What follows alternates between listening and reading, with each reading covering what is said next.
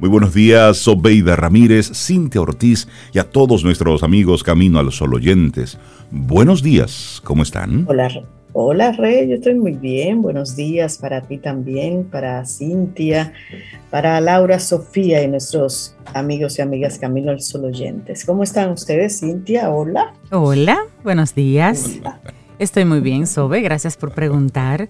Rey, buenos días, Laura. Y buenos días a ti, Camino al Sol Oyente. Feliz miércoles. Espero que te amanezca muy, muy bien. Un poquito más sequitos que ayer. Bueno, lluvia, mucha lluvia. Pero, dicen que va a seguir la lluvia por una vaguada que tenemos. Así es. que se seca por momento y después llueve. De, tomar las precauciones. Sí, sí, así es. Pero bien, dándole la bienvenida a un buen miércoles. Sí, sí aquí casi cerrando la temporada ciclónica. Digo, todavía le queda mucho tiempo, pero... Le queda mucho, sí. Pero, pero bueno, nos queda agua todavía. Cualquier cosita puede ocurrir en, en estas semanas que todavía tenemos de temporada ciclónica. Son las 7.05 minutos. Darle las gracias a todos los amigos Camino al Sol oyentes que conectan con nosotros a través de estación 97.7 FM y también los que a través de caminoalsol.do están ahí siempre presentes. Muchísimas gracias por, por sus mensajes y hoy queremos proponerte desde tempranito. A veces es mejor conocer la verdad que evitarla. Yo le quito el a veces. Siempre. Yo se lo, yo se lo, quito, Aunque duela. Aunque duela. Aunque duela. Aunque se vaya la vida en ello. Pero la verdad siempre, ante todo. Siempre es mejor conocer la verdad que evitarla. Señores, y eso aplica para todo. En la parte de las relaciones interpersonales, en la parte laboral, en la parte, bueno, sí, espiritual si se quiere. Cuando usted está en esa búsqueda, es en base a la verdad, a la certeza, no a la creencia ciega, pura y dura por ahí. No, no, no. Es que usted tenga una experiencia y esa experiencia lo lleva entonces a tener una sensación, una vivencia totalmente diferente. Así es que hoy, que la verdad sea tu bandera.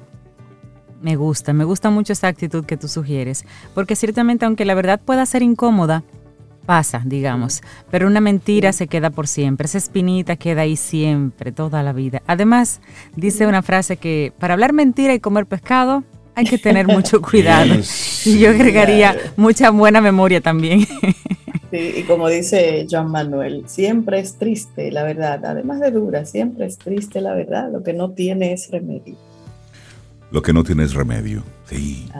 Y si te toca llorar, es mejor frente a al Ah, pero ustedes Ah, pero nos fuimos en una. Ah, pero creo que no, no, no. Vamos a poner música, sobre porque esto no. No, pero yo no entiendo. Se me está yendo. Tenemos la musa despierta oh, en la mañana de hoy, Rey. Deja, expresarnos. Ah, ¿lo, dejo expresar? sí, hombre.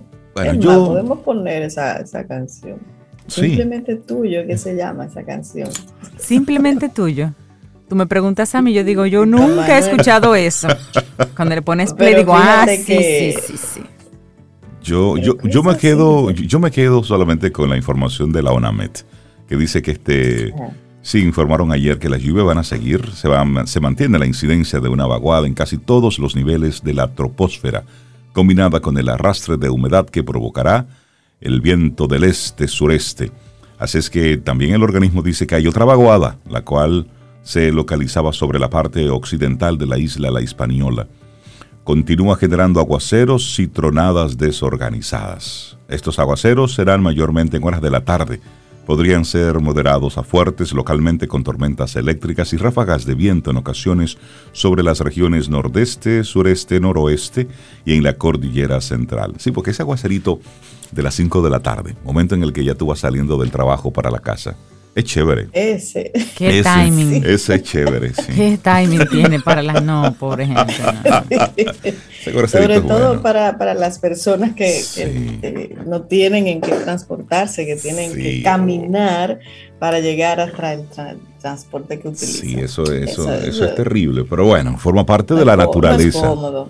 Sí, por eso insisto, tenemos que cambiar el sistema económico en el que estamos modificarle los horarios, modificar la forma, porque eso correspondía a otra época. Eso correspondía hace cientos de años. Ya estamos en otra, en otra dinámica que tenemos que movernos en. Bueno, en, algunas áreas, en algunas áreas, en otras no estamos, no estamos tan diferentes todavía. Mira, por ejemplo, hoy Hoy no habrá docencia en los centros educativos públicos. No, sé si tenían el dato. No lo voy a entender. Ay, Dios mío, pero eso desde que yo era niña. Yo no entiendo eso. Unos añitos, siempre la ADP en el medio, como distorsionando algunos. Eso puede ser. Algunos elementos de la decir, Bueno, pero por si algún camino al solo oyente todavía no tiene el dato, pues es importante que lo sepa por si acaso le afecta, que hoy miércoles no habrá docencia en los centros educativos públicos debido a que se celebran las elecciones en la Asociación Dominicana de Profesores en la ADP y las escuelas funcionan como centro de votación a nivel nacional.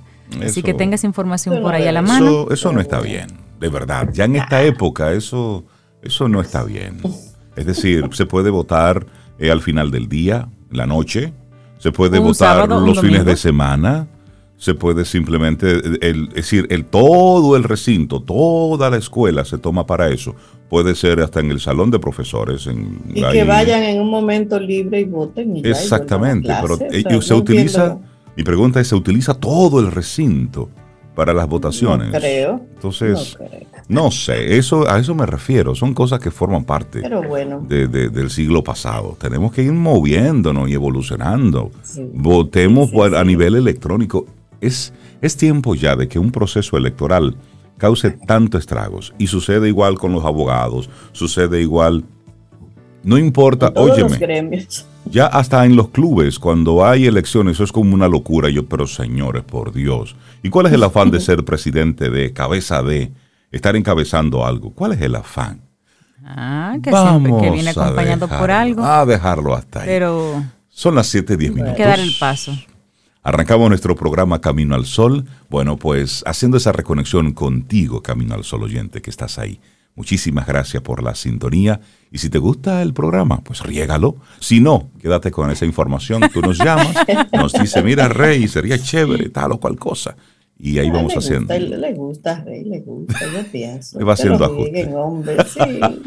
Que un momento no le guste, que tú sabes, pero le gusta. Pero le gusta, ¿verdad? Iniciamos Camino, al Sol.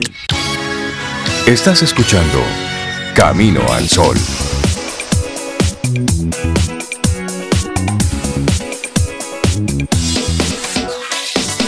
Laboratorio Patria Rivas presenta en Camino al Sol la reflexión del día.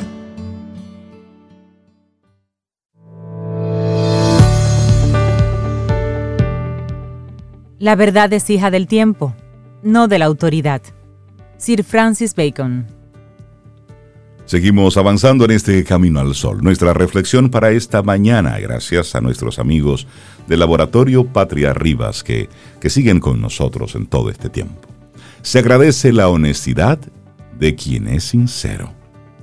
Ay, ay, ay, sí. Que hoy en día eh, ser sincero está sobrevalorado cuando en realidad debería ser lo más deseable del mundo en el marco idóneo para nuestras relaciones personales. ¿No creen ustedes que debería ser así? Pero en el momento en el que alguien se expresa con la verdad, conseguimos verle sin distorsiones, sin matices, sin puntos suspensivos inesperados. Y sin embargo, la mentira difumina y confunde, pero a pesar de eso, nos rodea más de lo que desearíamos quizá por miedo, quizá por facilidad, por protección, etc.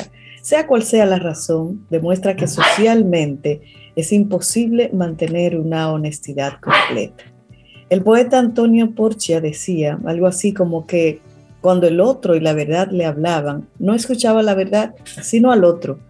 Por eso es tan agradecida la nobleza de aquel que es sincero con nosotros y por eso también es bueno que valoremos tanto la sinceridad para con nosotros mismos. Claro que sí, y somos por naturaleza diferentes, y eso es maravilloso. De hecho, tu mejor amiga tendrá muchas cosas en común contigo, por ejemplo, conmigo, pero en general va a ser muy distinta a ti, y aún así, la quieres. Entre las distinciones estarán las ideas que tengan, una forma personal de controlar las emociones, por ejemplo, y una actitud propia ante las mismas circunstancias. En ese sentido, se agradece tener una persona al lado que nos conozca y, que busque únicamente nuestro bienestar cuando se dirige a nosotros. Esto es, aunque tenga que comunicarnos la peor noticia que nos haya dado, necesitamos que contacto, contacto con delicadeza, nos sea sincera, y no que por amparo, por pena, nos mienta. A lo largo, la verdad es una herramienta valiosa para forjar lazos y mantenerlos. Nadie se aleja, se enfada o se derrumba porque nos hayan dicho algo que es cierto, sino por la certeza en sí misma. Y hay certezas que necesitan tiempo. La verdad con el otro siempre es productiva. La mentira, en cambio, funciona hasta cierto punto. Así es. Y bueno, la mentira, ya lo decía Cintia, la mentira funciona hasta cierto punto. Por ejemplo, piensa en las veces que te has mentido a ti mismo.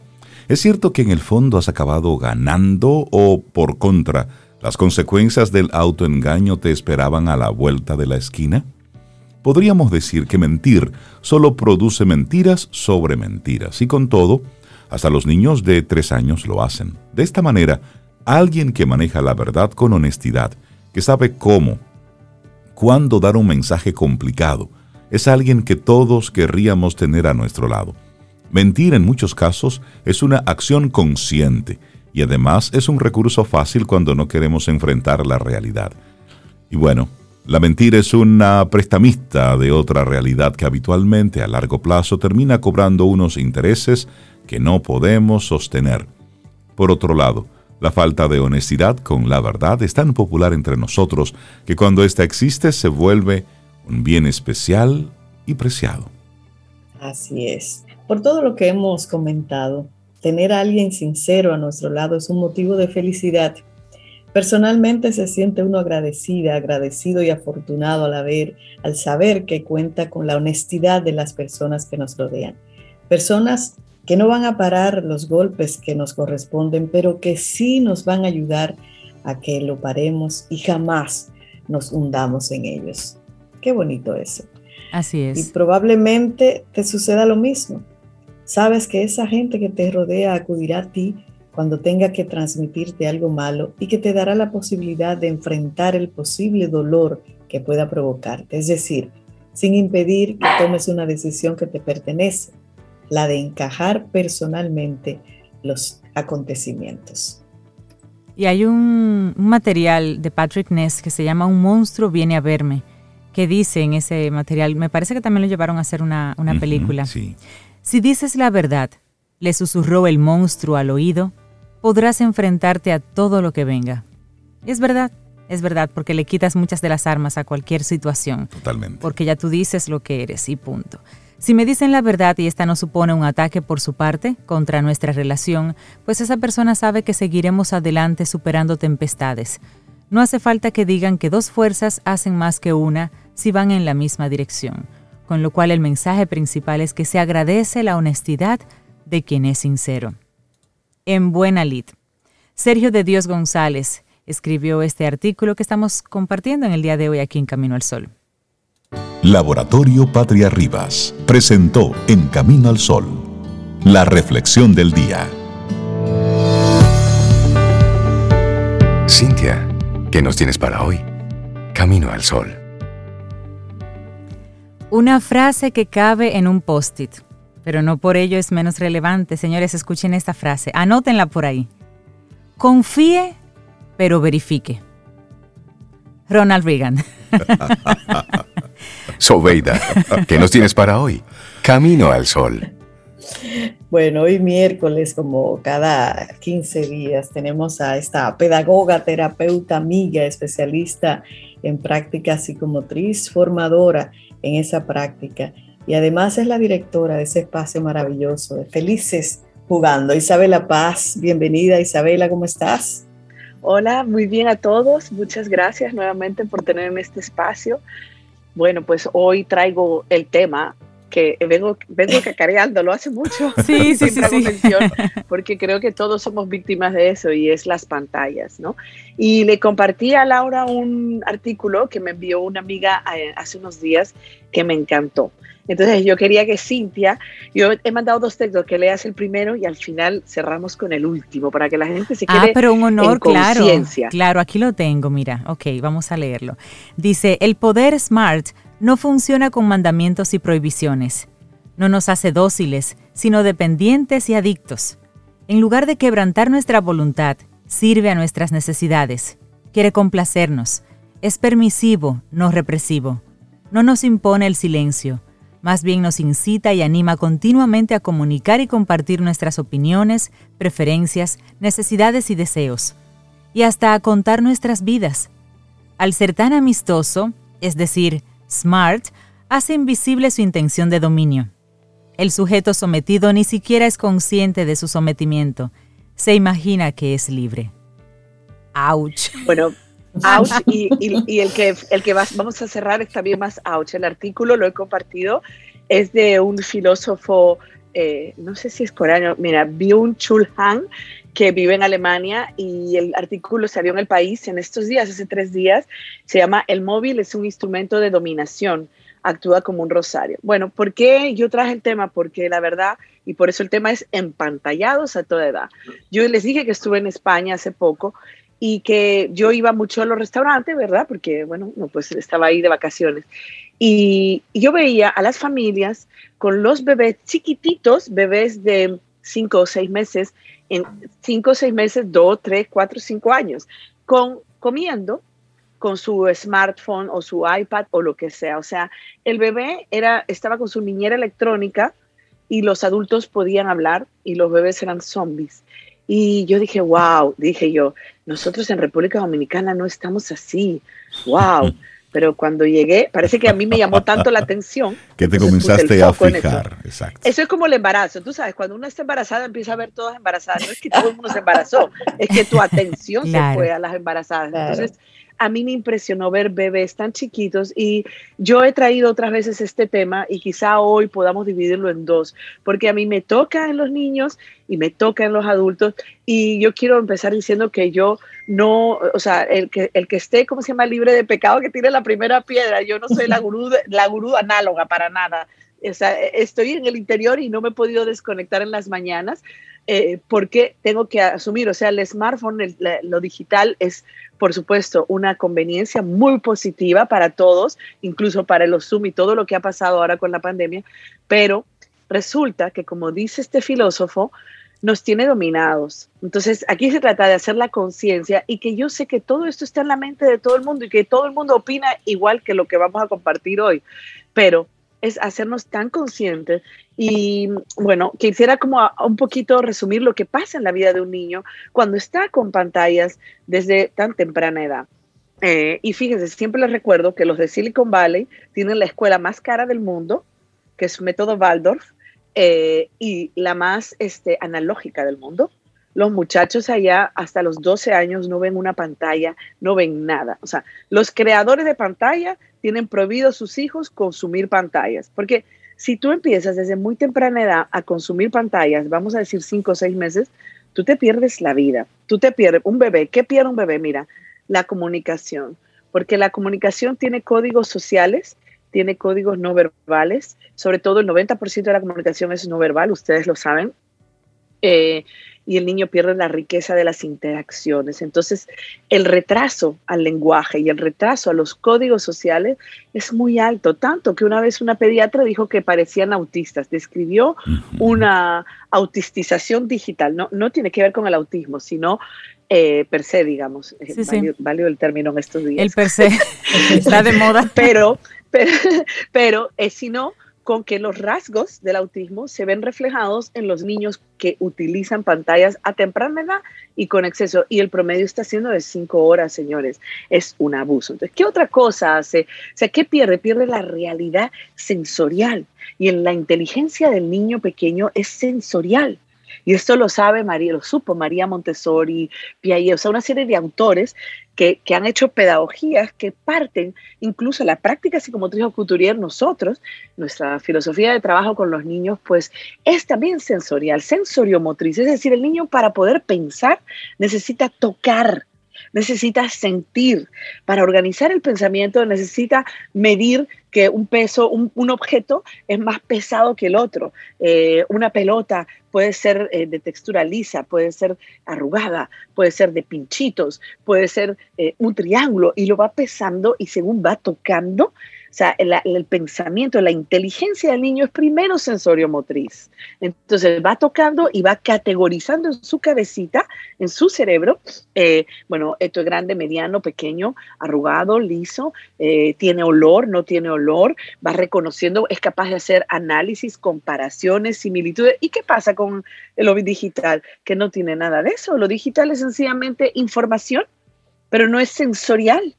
Entonces, por otro lado, la frase que leyó Cintia me encantó, porque, porque esto, mira, eh, y esto también se aplica a los adultos, eh, porque cada vez tenemos más déficit de atención, cada vez tenemos más pensamiento divergente, cada vez estamos más hiperestimulados. Y es como tener todo y no tener nada, ¿entiendes? Es, es lo mismo, o sea, yo manejo toda la información, pero yo no profundizo porque sobre todo si los niños crecen en entorno digital, no se desarrolla el pensamiento crítico. ¿Por qué? Porque la lectura digital lo que nos impone es un consumo de información sin criterio. Para establecer un pensamiento crítico, primero hay que pasar por esta premisa que yo les he dicho desde bebés. Desde los seis meses el niño está explorando con las manos, con la boca, con el objeto. Si todo esto tú te lo vuelas, el niño no va a ser capaz, y, la niña, ¿verdad? No va a ser capaz de poder eh, categorizar y analizar y desarrollar un pensamiento analítico. Entonces hay otra cosa súper importante que está relacionado con lo que dice, con lo que leíó Cintia. Dice, en lugar de quebrantar nuestra voluntad, sirve a nuestros deseos. Estamos en un mundo hedonista, donde yo lo hablaba anoche con unas amigas, donde la, estamos abocados al placer y no sabemos posponer la gratificación inmediata.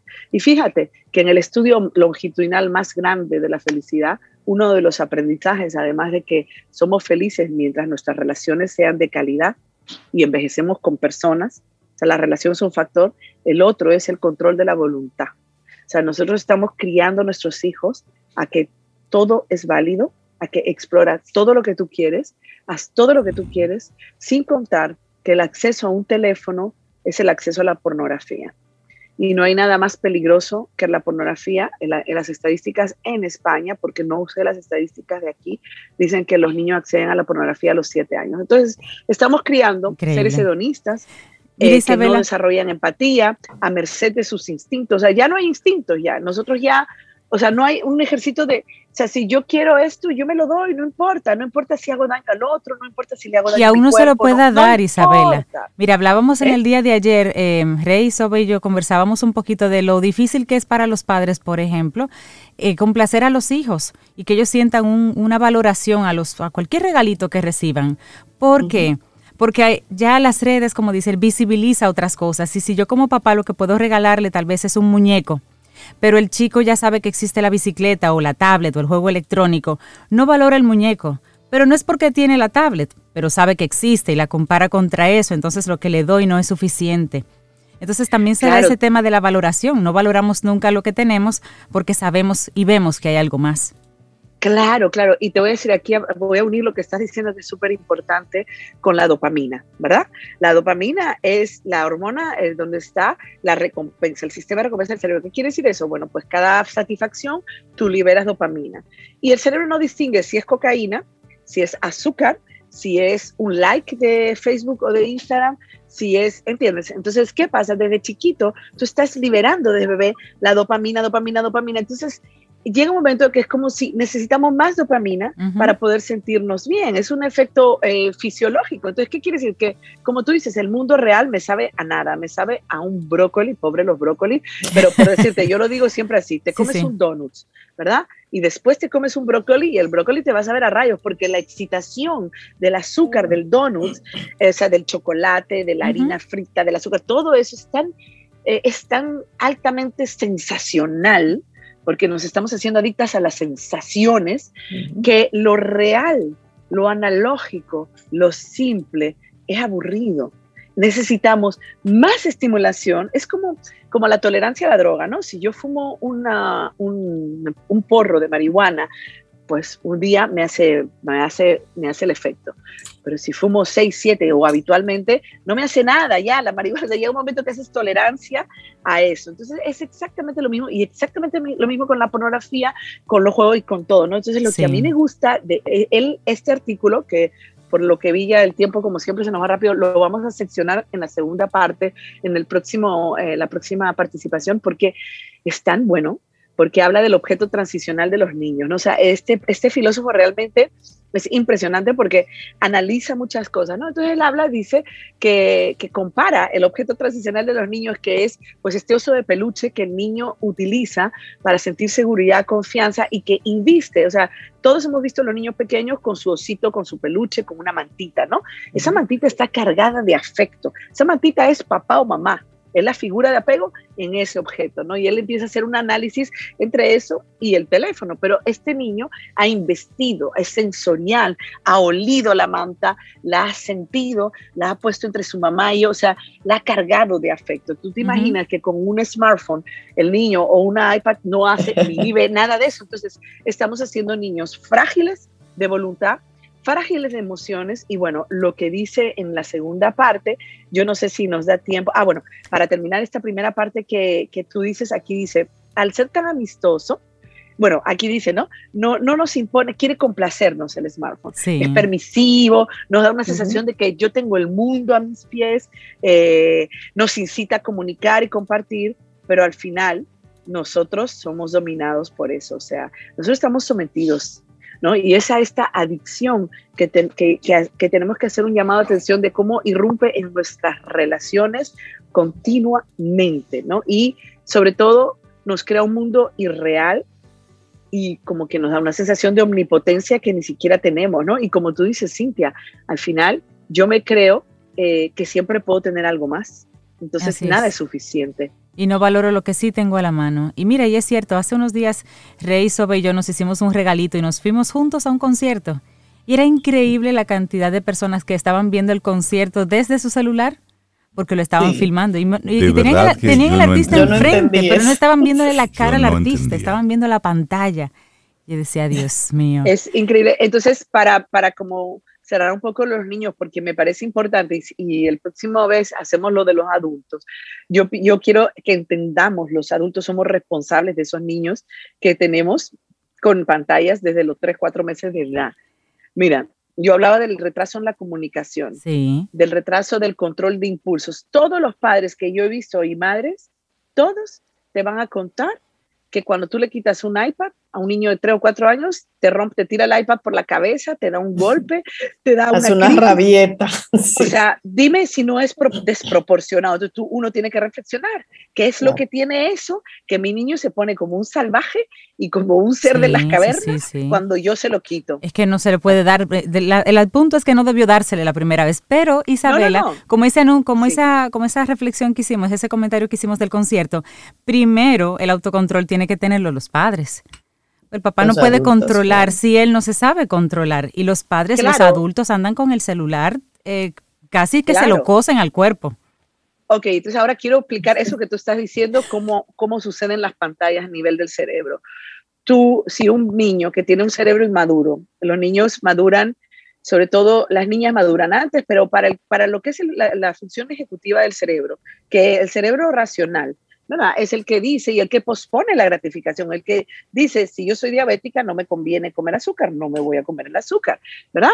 Ese es el cerebro. O que alguien me insulta y yo digo, va, ha tenido un mal día y no voy y saco una pistola y lo mato, como pasa aquí, ¿verdad? Entonces, si no, yo soy capaz de evaluar. Ok, si tú tienes un cerebro completamente estimulado de dopamina todo el tiempo, todo el tiempo, todo el tiempo de bebé, y en recompensa, recompensa, recompensa y en gratificación, tú no le ayudas a madurar.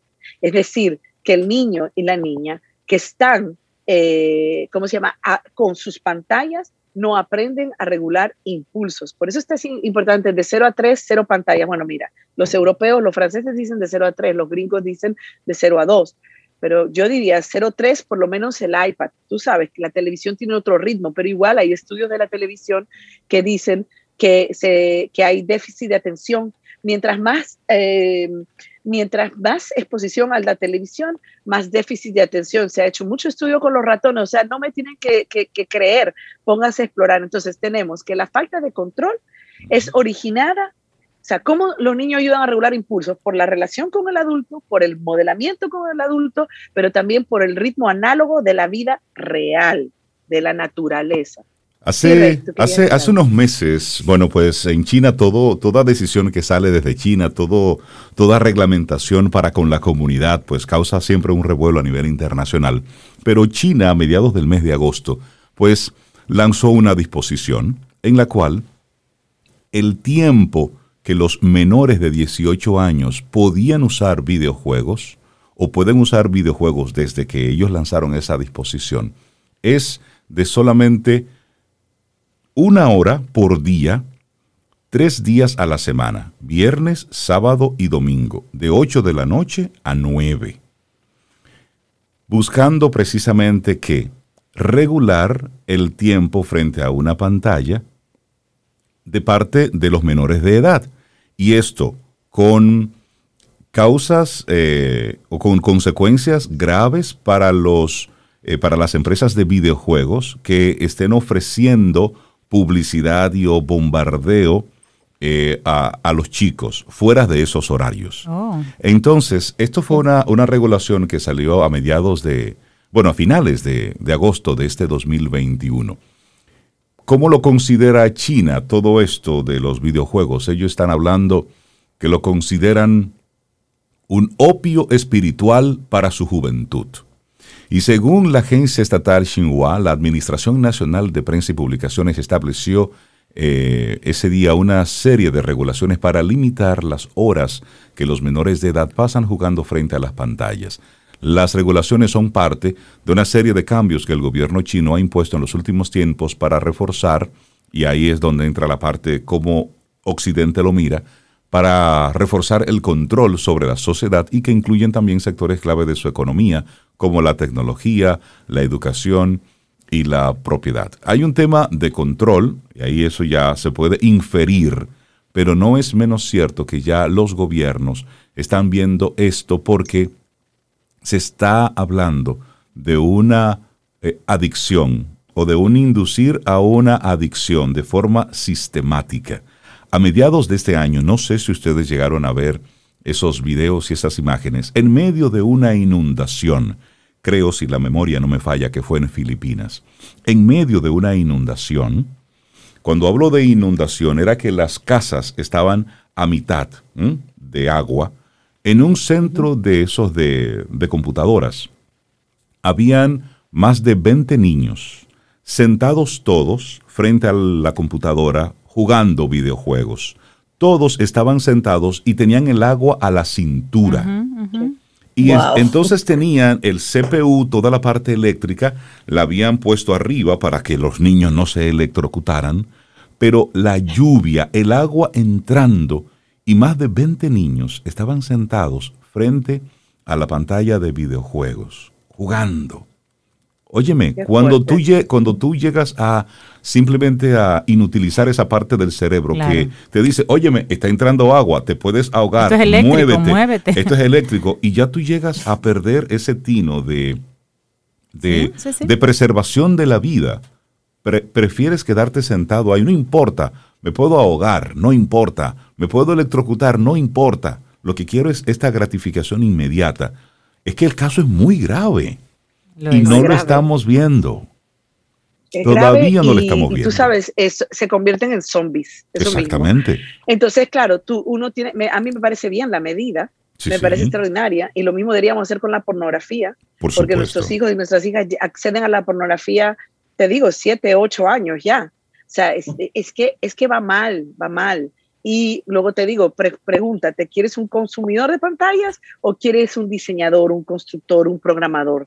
¿Qué quieres? Y todo esto va a depender de cómo tú educas a tu hijo con un mundo análogo o con un mundo a precoz, o sea, tempranamente metido en lo digital, tempranamente fuera de tiempo y con un exceso de horas, ¿no? Los niños tienen que leer, tienen que marotear, como dicen ustedes, tienen Claro, que recoger claro. hojitas, eh, ir a la naturaleza, jugar entre otros niños, porque lo hablábamos anoche con estas amigas, es, vamos a una deshumanización de la humanidad.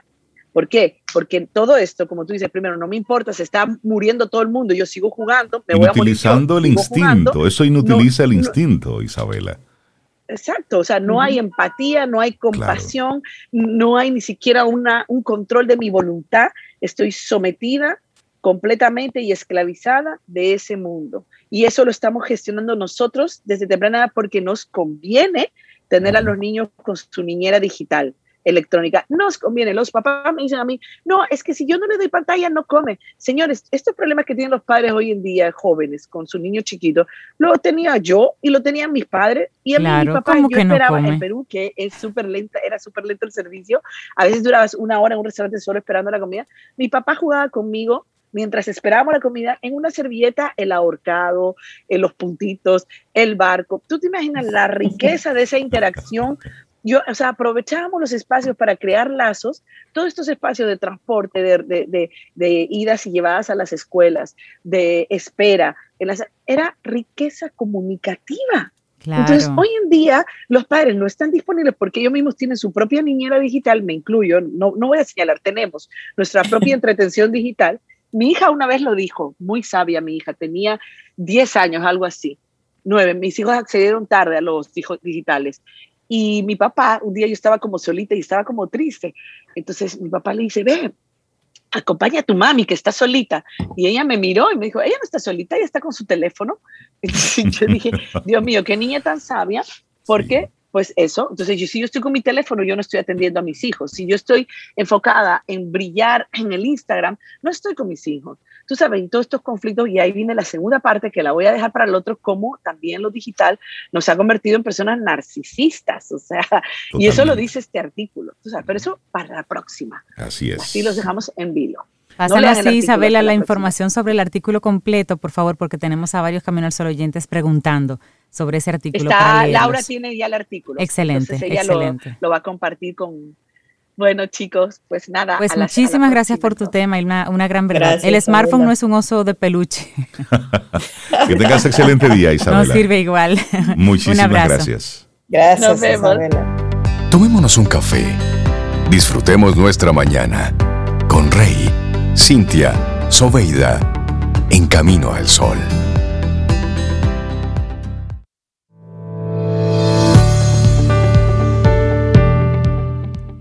Si dices la verdad, no tienes que recordar nada. Mark Twain. Vamos avanzando, esto es Camino al Sol. Conectamos a través de estación 97.7 FM, también a través de caminoalsol.do. Momento para conversar, para disfrutar de un buen momento con María Eugenia Ríos Lamas, psicóloga, docente, directora de Nueva Acrópolis Dominicana. Hoy, el carácter como virtud. María Eugenia, ¿cómo estás? Buen día. ¿Cómo te sientes? Buenos días, estoy bien, estoy bien. Muy contenta de verlos nuevamente, Sobeida, después de esas vacaciones. Así Ah, es. sí, sabe que hay que darse esos espacios. Sobe, y también por cierto. Claro que ¿qué, sí. qué tú nos trajiste de tus vacaciones? Ella cambia el tema cada Oh, vez que mucho hacemos esa cariño, pregunta. mucho Oh, oh, cariño, oh, oh. de Ok. traje. Yo te dije que cuando veo muchas cosas como que me obnubilo y no, y no veo nada. Ya, entonces. por eso, eh, Sí. por eso yo ayer me, me, me obnubilé cuando una, una, colabora- Al favor, al una favor, colaboradora al nos, favor, al nos- favor, nos Reinaldo envió, Infante. nos trajo. ¿Qué fue lo que nos trajeron allá ayer? Nos traje, oye, me dijo Daya en el aire. Mira. Ay, te discúlpame, digo a ti. Cintia, ¿qué fue lo que él. Yo tengo varios nombres, varias A mí identidades. me como, dieron el dato. como Reinaldo, Superman. Yo mandé a poner un letrero. ¿eh? ¿Qué fue lo que nos trajeron ayer, Cintia? Bueno, Nos trajeron cheesecakes caseros De café. Oh, de café. de café. Yo voy a Entonces, pasar por Voices. hoy. no, no, No, no, vengas, no. porque ayer nos F6. obnubilamos y los consumimos todos. me dijo, Sí, ponle, ponle un mensaje a Sobe Eso y no en está 10 bien. minutos lo borras. Eso y no está cumpliste. bien. Y lo menciona a propósito que, que María Eugenia está aquí y está hablando hoy del carácter como una virtud. Oh, y ahora con cheesecake, no, no, no. Cheesecake. Eso no está bien. Cheesecake Emma. de café. ¿Y quién, y quién fue que nos Bueno. trajo y quién fue que nos trajo eso para, para dar la información completa? Pues nos, trajo, nos lo trajo y hecho en casa, así a mano, Rosy, de Organizar Up. ¿Ustedes recuerdan Organizar Up? Claro. La plataforma que nos ayuda a organizar precisamente la casa, sacar los mejores provechos a cada uno de los espacios. Rosy de Organizar Up, pues nos trajo eso, porque recuerden que en la brisa de verano las personas hablaban de cosas que les gustaba hacer y ella habló de postres. Sí. Y ustedes dos se pusieron a pedirle De postres. sabrosos, de claro. sabrosos. Y ella no Ya, había podido bueno. sentarse a hacerlos. Yo voy a tener que dar mi hizo ahora, no me Se acordó. compartir esto con Reinaldo. Yo creo que es ¿Tú momento. comiste, ¿Tú comiste caldo ayer? Ah, porque hay que mortificar. Oh, Sí, aquí, oh, aquí nos oh, hicieron uno a nosotros.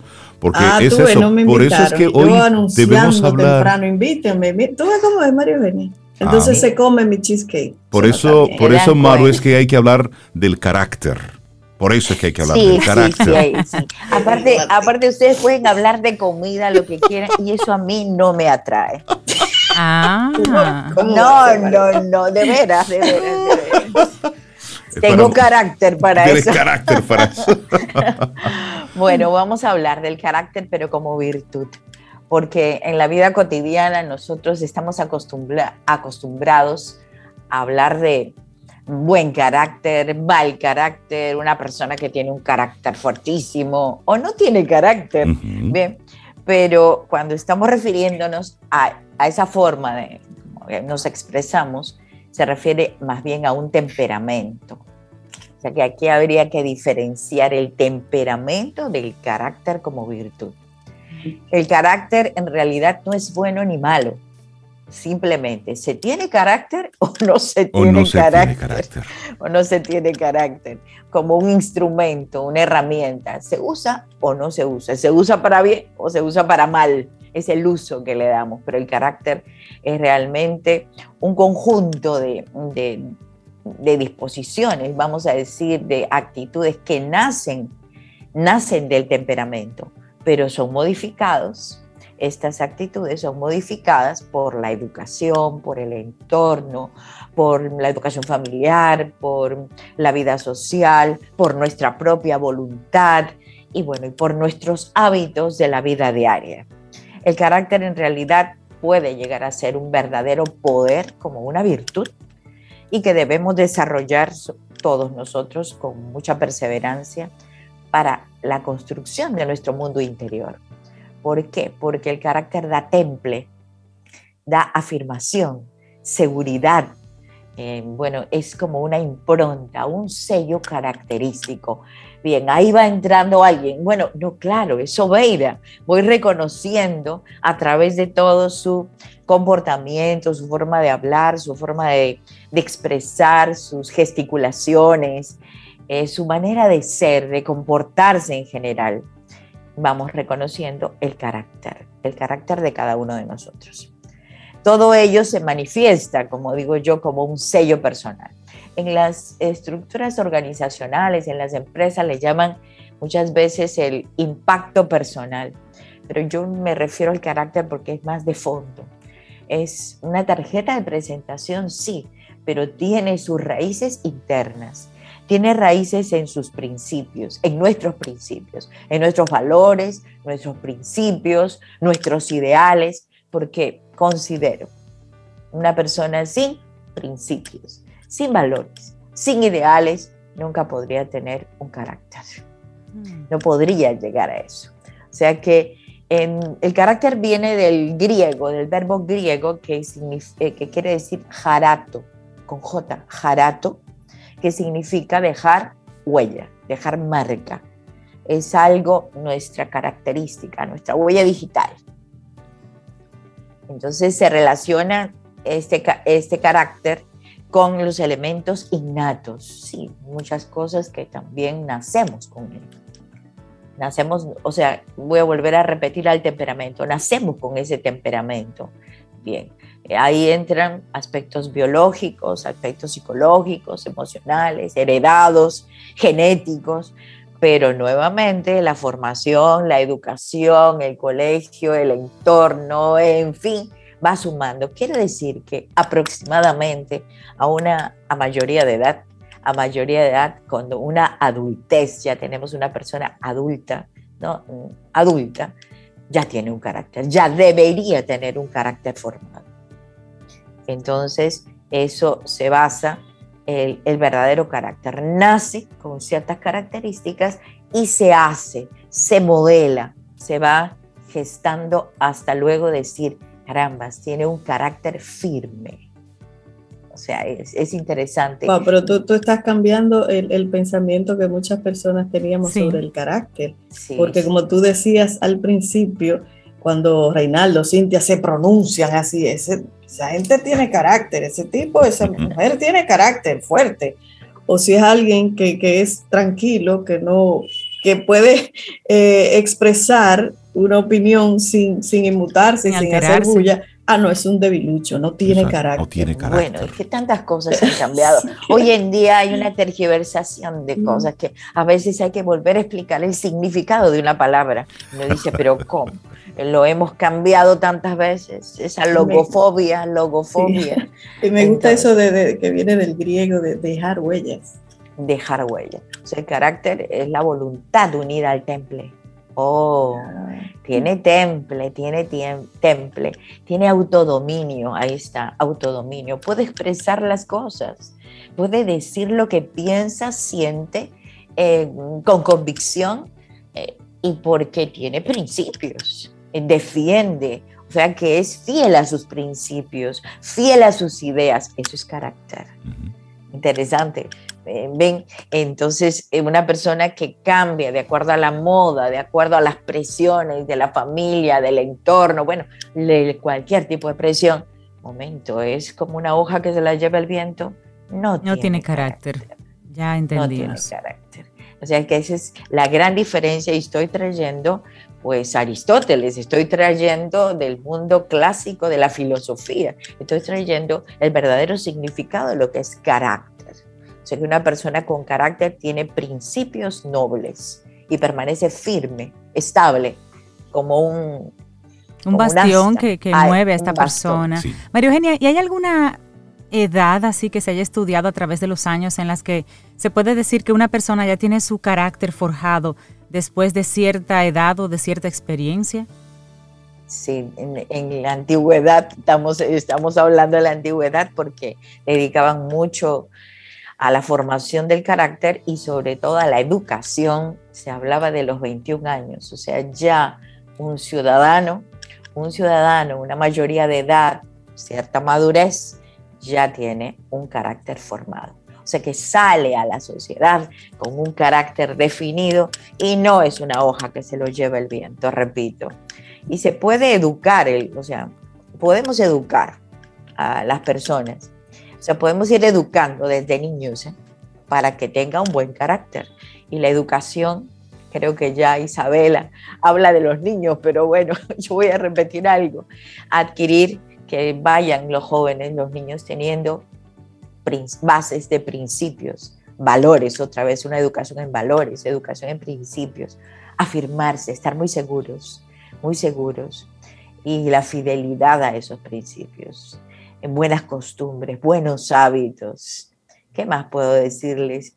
Eh, un chico, una chica con decisión firme, férrea, con férrea voluntad, ya le estamos poniendo en, en la línea del carácter. Los tiempos son difíciles hoy en día y díganme si hoy en día en situaciones así de crisis, de cambio, no necesitamos tener carácter. pero por galones. Claro. por galones, como Lo que sí es que es, resulta, y, lo traigo, traigo el tema, resulta, por ejemplo, que esa, con, esa convicción de los 21 años, de, ese, de esa formación de ese carácter a los 21 años, sería bajo la premisa de que, de que en casa papá, mamá eh, estén ocupados alimentando ese ser y amueblando esa cabeza, porque hoy en día un niño de 21 años, si no tiene esa guía, realmente no tiene carácter. No, no, no. y lo vemos en la práctica. claro, por eso estoy haciendo referencia a los sistemas educativos, donde el padre y la madre eh, no solamente modela con el ejemplo, sino que guía, conduce, conduce a esos. Y desde niño vamos a verlo. ¿no? O sea, nace con un temperamento, chilla de todo, grita de todo, pero oh, oh, vamos a hacer los ajustes porque yo tengo que llevar ese temperamento hacia un carácter. O O sea que ese niño puede ser una persona luego madura, una persona tranquila, serena, estable. No tiene que emitir chillidos y gritos para todo. Entonces, se puede cambiar. El tener carácter significa ser fiel a nuestros principios. Eso yo lo mantengo y bien. Modelar nuestro comportamiento en la vida. Encontrar una verdadera identidad. ¿Cuál es nuestra identidad? Identidad personal, como también nuestra identidad espiritual aprender a desarrollar o a controlar, a manejar nuestros estados emocionales. Fuera rencor, cólera, celos, susceptibilidad, no, no, no, no, no. Nada de aliados oscuros por aquí, nada, no, nada que nos obnubile. Entonces, eso es manejar esa estabilidad psicológica según las circunstancias que estamos viviendo, pero poder manejar de una forma equilibrada. Ejercitar nuestra voluntad, eso es para todo. No podemos convertirnos en esclavos, esclavos de las situaciones o de las circunstancias. Y tampoco dejar que los, el resto opine, por supuesto, todo mundo puede opinar, pero nosotros también podemos dar nuestro punto de vista y muy firmes, no llevarnos por las opiniones públicas que normalmente son públicas. Sí, y yo digo normal, sí, muy públicas. Y no dejarnos llevar de sentimentalismos, subjetivismos, esconder, esconder la cabeza como la avestruz. No, al contrario, estar muy contentos, muy dignos de lo que somos, de quiénes somos y de los, nuestros valores y principios. Volvemos a esos temas que son necesarios. Así es, así es. Mucho de ese carácter pues también se forja dentro de los, de los límites que nos ponen, porque cuando em, tenemos que aprender el, el, no, el ahora no, el usted no puede, eso no se puede, eso no está bien, eso forja el carácter, porque es lo que hace que el adulto entonces sepa cuando no consigue el trabajo que quería, cuando la pareja ya no quiere continuar con él, con ella, eh, cuando se dan esos elementos que no son los deseados en esa persona, pero que forma parte de la vida, ahí, con ese carácter es que tiene la herramienta para entonces entender, ceder, moverse diferente, interpretar esas situaciones diferentes. Si siempre es sí, cuando alguien le dice que no a los 45 años, tenemos un niño. Oh, claro, que nunca ha recibido o sea, un Claro, no, o sea, ya no se puede mantener firme, no se puede mantener de pie. Claro, claro. entonces, ese estado del sí, como esos resortes, la gente que tiene un resorte en el cuello que para todo es sí, no, no, no puede ser. Hay límites, hay límites y hay limitaciones también. Claro. Pero los Por su bien esos son importantes. Son importantes porque para eso necesitamos también guías, gente que nos ayude y modelos, por supuesto. O sea que el carácter puede ser una gran virtud y como decimos, es la que nos da nuestra característica, nuestra impronta, nuestro valer, nuestro temple. Oh, ahí estamos, bien firmes. no, es hablar duro, no es hablar duro. No, es el, es el argumento. Es hablar claro, es hablar claro. claro. El carácter como virtud. María Eugenia, ¿y actividades para Nueva Acrópolis en esta semana? ¿Hay algo por ahí? Siempre tienen algo. Hay algo, hay algo por aquí. Entonces, mañana jueves, mañana jueves, charla, la filosofía rompe los límites. Oh, oh, a las 7 de la noche vamos a romper los límites con la filosofía. Los límites de salir de la caja un poco, salir de la caja. A las 7 de la noche pueden escribirnos al WhatsApp 849-352-7054 y ahí les entregamos el link para nuestra charla. Buenísimo. María Eugenia Ríos Lamas, psicóloga, docente, directora de Nueva Acrópolis Dominicana, muchísimas gracias. Que tengan un, excelente Claro que sí. Un gran abrazo. Un gran abrazo. Un fuerte abrazo. Gracias por tu tema. Gracias, Gracias. buena música, buena música. ¿Quieres formar parte de la comunidad Camino al Sol por WhatsApp? 849-785-1110. Camino al Sol.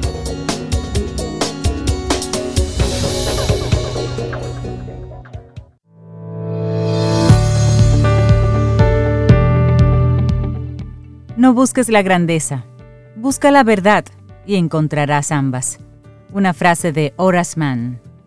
Seguimos avanzando en este camino al sol y le damos los buenos días, la bienvenida a Carolyn Pérez. Ella es líder de Hábitat de Segurosura República Dominicana y ella es nuestra profe en el día de hoy en Quien Pregunta Aprende con Escuela Sura. Carolyn, buenos días, bienvenida de nuevo a Camino al Sol. ¿Cómo estás? Hola, buenos días. Yo encantada siempre de estar aquí con ustedes. Nosotros también de recibirte, Carolyn. Buenos días. Y nos encanta el tema que nos traes. Realmente en estos días hemos eh, acuñado un término que conocimos de la mano de Elsa Punset, de la cuidadanía. Y esto de urbanidad y tejido social tiene mucho que ver con eso. Así que este tema que, nos, que, que, vamos a tener esta conversación, vamos a partir desde los conceptos para que pongamos en contexto a nuestros amigos Camino al Sol oyentes. ¿Qué es, por ejemplo, el tejido social que mencionamos en el tema? Mira, el tejido social eh, es todo lo que tenemos en común, quienes pertenecemos obviamente a una comunidad. Es lo que nos une, lo que nos identifica y lo que nos hace tener ese sentido de ser parte de una misma cultura y una, y una misma tradición. ¿Qué podemos decir? Que es sinónimo de solidaridad, de protección, de derecho, de respeto a esos derechos y esa seguridad ante esas adversidades que, en la vida se nos pueda presentar. Eh, también, ¿qué más yo te puedo decir? Mira, ese tejido social es la construcción. Eh, para ello depende mucho de las posibilidades que encontramos, de poder intercambiar ideas, proponer, hacer nuevas acciones que puedan cambiar ese entorno en el que habitamos y es donde se hace importantísimo construir juntos eh, ese tejido social, porque es lo que define ya un, adulto como tal, de que si un buen tejido social ha tenido en su niñez, ya sea a través de lo, de lo urbano, definitivamente es el resultado ya en su vida de adulto. Es decir, que el tejido social en cierta forma es una construcción de los mismos ciudadanos. Es correcto, porque así eh, es más que una misma construcción de los mismos ciudadanos, es cómo yo puedo tener este sentido de pertenencia ante lo que me rodea y de una forma indirecta no controlo. Por ejemplo, eh, me gusta mucho poner ejemplo para ponerlo en un contexto sí, claro, Claro, claro. Eh, los parques, la educación, la, la, salud, la seguridad social, el deporte, la cultura, esos servicios públicos, el transporte, todo eso hace un tejido social y de pronto yo como, como individuo no puedo controlar un servicio público de calidad porque ya eso depende de unos organismos eh, directamente de esto. Pero hay otras cosas que sí, que yo como ser humano puedo aportar en ello, dígase el deporte, eh, de qué forma yo a mi hija para que mañana tenga, sea un adulto pleno, la puedo incluir en las partes del deporte. Entonces es como, como todo eso, ese tejido social es todo lo que compone alrededor de, un, de una persona y ya al final va a ser ese resultado de ella. Entonces, eh, ¿cómo se relacionan la urbanidad, que es la otra, digamos, la otra pata del tema, la urbanidad con el tejido social? Mira, eh, importante, se relaciona muchísimo, porque urbanidad, y aquí también me, me, te lo defino como tal para poder llegar a ese contexto, equivale todo lo que es civismo, a buenas maneras, eh, no es simplemente tener una buena educación, no para nada. Eh, si, si, nos vamos como término, como tal, es en cómo una actitud, cómo yo como, como persona puedo tener una actitud importante o considerada hacia los demás. Y aquí vuelvo con un ejemplo simple. Muchas veces estamos en un centro comercial, en un supermercado, y vemos un parqueo que está eh, habilitado para personas discapacitadas. ¿cierto? Y muchas veces vemos de que se estaciona alguien que no tiene la condición que el parqueo así manda. Y ahí decimos, oh, pero mira, esa persona no está cumpliendo con esas normas de urbanidad. Es como y ahí si, donde yo vengo. Es como si un discapacitado social. No, eh, mentales. no, no, no, para, no, para también mentales. Sí, no, pero más que mentales para no para no ofender a, ese grupo que ah, nos merece todo el cuidado. Son, son discapacitados sociales, porque le están faltando el, respeto precisamente, como muy bien dice Caroline, a, ese, a ese concepto de, urbanidad. Si este espacio está reservado para personas que tienen estas características, por Dios, ¿usted cumple con eso? No, pues entonces usted está ahí infringiendo. No, no vamos a hablar de la ley, sino vamos al, al tema de, de hasta humanidad, Humanidad. Hasta, hasta faltando a una a consideración. humanidad. consideración. Y eso va mucho más allá. Ese es, eso es el, el buenos días. Ese es el ceda el paso. Eso es el dar las gracias. El pedir las El cosas. respetar al peatón. Por favor, respetar el peatón. Va mucho más allá. En una fila, si hay una envejeciente, si hay una mujer embarazada, pues cederle el paso porque tiene una condición de salud especial. Entonces, es, Exacto. Y eso para no llamarle a todo esto tampoco sentido común, dejarlo en, en la parte de, de urbanidad. Pero en, en esa misma línea, Carolyn, ¿cómo podemos mantener una buena armonía en nuestro hábitat? Mira, estas tres eh, palabras que ya hemos debatido en estos minutos, de verdad son fundamentales y se relacionan entre las tres en, en sí. ¿Por qué? Para yo poder tener una armonía en, ha- en- en mi hábitat como tal, y nos vamos al hábitat de un todo. Recordemos que el hábitat no es simplemente mi hogar, porque eh, si pensamos en, en hábitat como, como palabra, pensamos, no, es mi hogar. No, no, no. Es que el hábitat es la capacidad de las personas y las empresas como tal, porque también aquí involucramos a las empresas, de poder interactuar en esos espacios físicos para la satisfacción de sus necesidades. ¿Y por qué? Para hacer uso o haciendo uso responsable de los recursos de un futuro saludable y sostenible. Pero entonces, ¿cómo mantenemos esa buena armonía? Definitivamente, si yo construyo un tejido social adecuado y relaciono esas, estas normas de urbanidad de una manera correcta, ya definitivamente mi hábitat va a estar en armonía. Porque es como un eslabón, que una cosa trae la otra. Yo no puedo pensar o exigir que yo voy a tener un, un buen, eh, una buena armonía con mi hábitat, con mi entorno, si yo me estoy tomando el parqueo de un discapacitado. Si yo me monto en un, en un autobús y veo que se monta una señora embarazada y no, y, y- y por ser humano no me paro y le doy el, el asiento. Entonces, es como un conjunto de todo, de ese tejido social, esa urbanidad.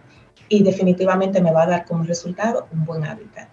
Y, y aquí quiero, eh, quiero ir cerrando un poquito con una frase que, que ayer leí y me encantó. Eh, y dice, en la vida cada decisión y cada acto te define como persona. Eh, lo vi como anónimo, no tenía un, un autor. Y es que definitivamente cada acto que nosotros hacemos nos define en definitivo como persona y como ser humano. Cada Claro. cosa que hacemos, cada, cada expresión, cada vez que estamos frente al volante, cada vez que estamos en la calle, cada vez que tenemos un contacto con, con el otro, estamos ahí construyendo lo que somos. Seguimos Exacto, escribiendo nuestro guion.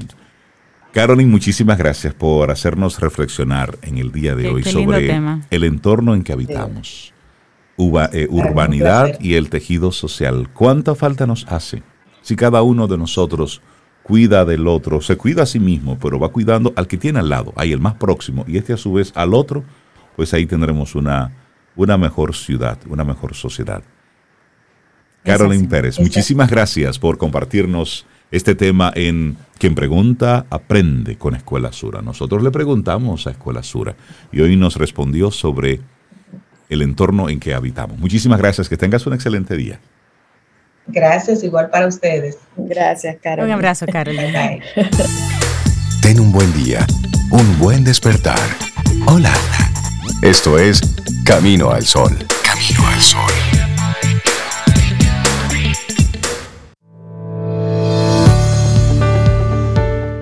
Y hoy nos hemos pasado el día con la verdad en la mano.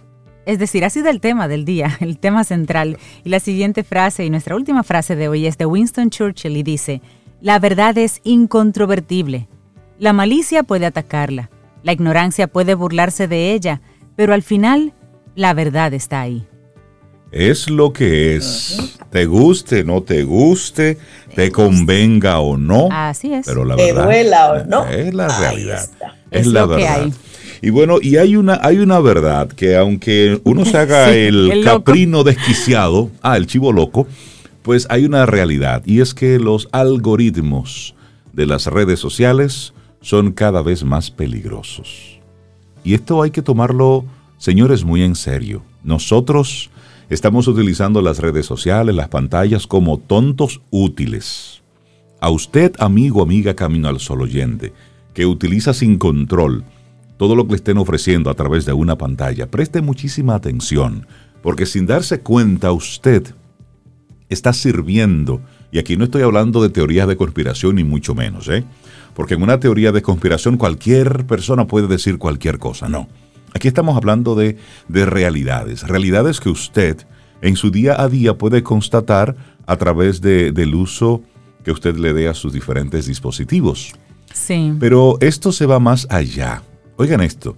Stuart Russell, profesor de la Universidad de California en Berkeley, se ha dedicado al estudio de la ingeniería artificial durante décadas. Nosotros tenemos dos días hablando de eso. Este señor tiene décadas trabajando con la inteligencia artificial. Y él ha advertido que el modelo predominante de inteligencia artificial, en su opinión, es una amenaza para la supervivencia de los seres humanos. Él tiene décadas estudiando la inteligencia artificial y él dice hoy, esto es una amenaza para la supervivencia de los seres humanos. Pero, a diferencia de las tramas de las películas de Hollywood sobre este tema, no se trata de que estas tecnologías se vuelvan conscientes y se vuelvan eh, contra nosotros como el Terminator. No, no, no. Estamos hablando de, de otra cosa. La principal preocupación de Russell es la forma como sus desarrolladores humanos han programado esta inteligencia.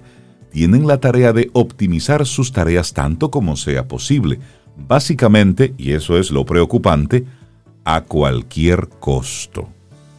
Y eso sí que es lo preocupante. Sí. y mira, para explicarlo, Russell utiliza la metáfora de un genio, de una lámpara que cumple los deseos de su maestro. Dice, le pides al genio que te convierta en la persona más rica del mundo y así sucede, pero solo porque el genio hizo que el resto de las personas desaparecieran. Te quedaste solo siendo el más rico. No le explicaste cuál era el método y Qué que buena era imagen, correcto. Eh, ¿Ves? Y él sigue diciendo que en inteligencia artificial construimos máquinas con lo que yo llamo los modelos estándar. Ellas reciben objetos que tienen que lograr u optimizar para los cuales encuentran la mejor solución y luego llevan a cabo esa acción, incluso si esta acción es en práctica perjudicial para los humanos, argumenta Russell. Si construimos la inteligencia artificial para optimizar un objeto fijo dado por nosotros, ellas, las máquinas, serán como psicópatas persiguiendo ese objetivo y siendo completamente ajenas a todo lo demás, incluso si les pedimos que se detengan. Claro, claro. Y un ejemplo cotidiano de esto, y lo pone Russell en la mesa, es los algoritmos que rigen a las redes sociales, que se han vuelto tan evidentes en los últimos días con el colapso global que afectó a Facebook, a Instagram y a WhatsApp hace unos días y durante seis horas, ¿recuerdan? Eso fue La el lunes pasado. Sí. De la semana anterior. La tarea principal de estos algoritmos es mejorar la experiencia del usuario en las redes sociales, como por ejemplo recopilando la mayor información posible sobre ese usuario y proporcionándole contenido que se adapte a sus preferencias para que permanezca conectados por más tiempo, incluso si esto se produce a expensas del bienestar del propio usuario o de la ciudadanía global. Y eso continúa diciéndolo el investigador. Las redes sociales crean adicción, depresión, disfunción social, tal vez extremismo, polarización de la sociedad y tal vez contribuyen a difundir desinformación. Tal vez no. Claro. Difunden desinformación, claro, ya lo sabemos. Esto lo señala Russell y está claro que sus algoritmos están diseñados para optimizar un objetivo, que las personas hagan clic y que pasen más tiempo enganchadas con el contenido. Y al optimizar estas cantidades, podemos estar causando enormes problemas a la sociedad. Claro. Mm, Bueno. Claro. Hoy estamos a 13, ¿verdad? Bueno, pues hoy se va a estar, eh, se está desarrollando una conferencia de la Academia Brasileña de Ciencias. Esto será de manera virtual.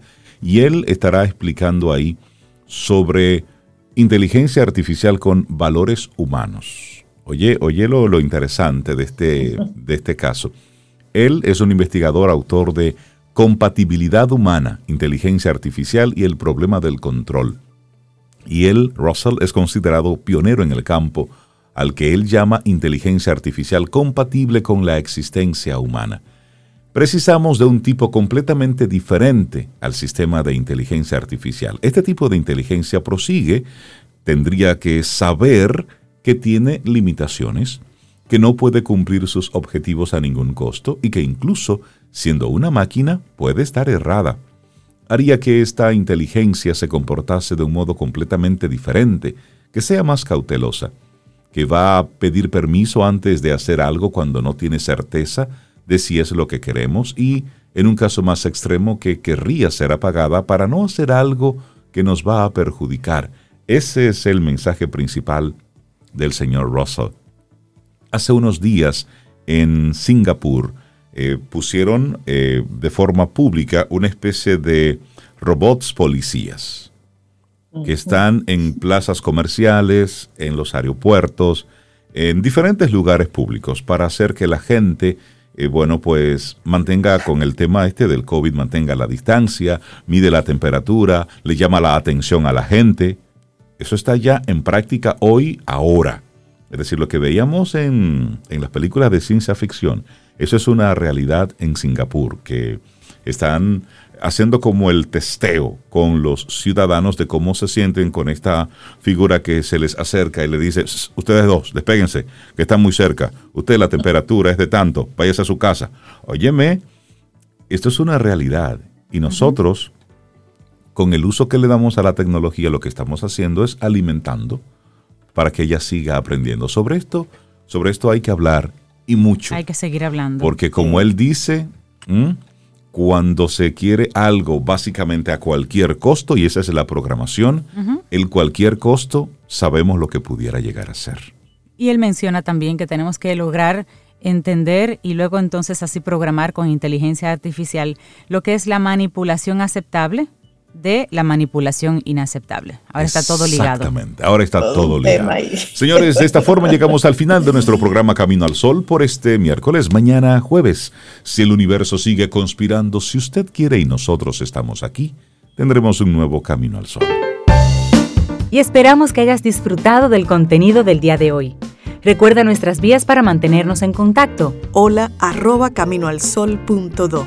Visita nuestra web y amplía más de nuestro contenido caminoalsol.do. Hasta una próxima edición. Y pásala bien.